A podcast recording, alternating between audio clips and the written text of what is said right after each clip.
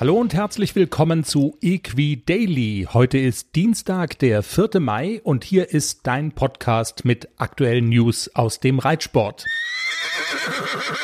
Wenn wir auf die Top-Reitsport-News des Wochenendes zurückschauen, dann schauen wir natürlich nach Mannheim, Maimarkt-Turnier, überragend in der Dressur wieder mal die sechsmalige Olympiasiegerin Isabel Wert.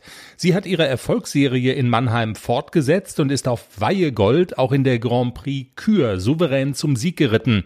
Ihr Ergebnis 86,650 Prozent. Ihr Kommentar, Weihegold war wirklich fantastisch, generell mit viel Ausdruck. Interessant, Isabel Wert ist in Mannheim erstmals mit ihren beiden besten Pferden auf einem Turnier gestartet. Zuvor hatte sie auf Bella Rose schon den Grand Prix und den Grand Prix Special gewonnen.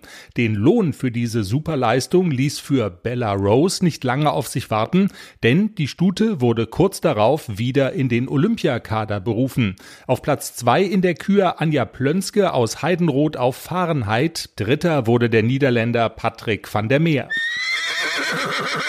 Die erste wichtige Springprüfung in Mannheim hat der Schwede Peter Fredriksson für sich entschieden. Der zweimalige Olympia-Silbermedaillengewinner war im Stechen fehlerfrei und am schnellsten unterwegs vor dem Iren Mark McAuley und dem besten Deutschen Christian Ahlmann aus Marl auf Mandato van der Neerheide. Den mit 40.000 Euro dotierten Preis der Stadt Mannheim gewann Lokalmatador Richard Vogel auf You Never Walk Alone vor Markus Ening. Höhepunkt für die Springreiter ist der große Preis heute Abend.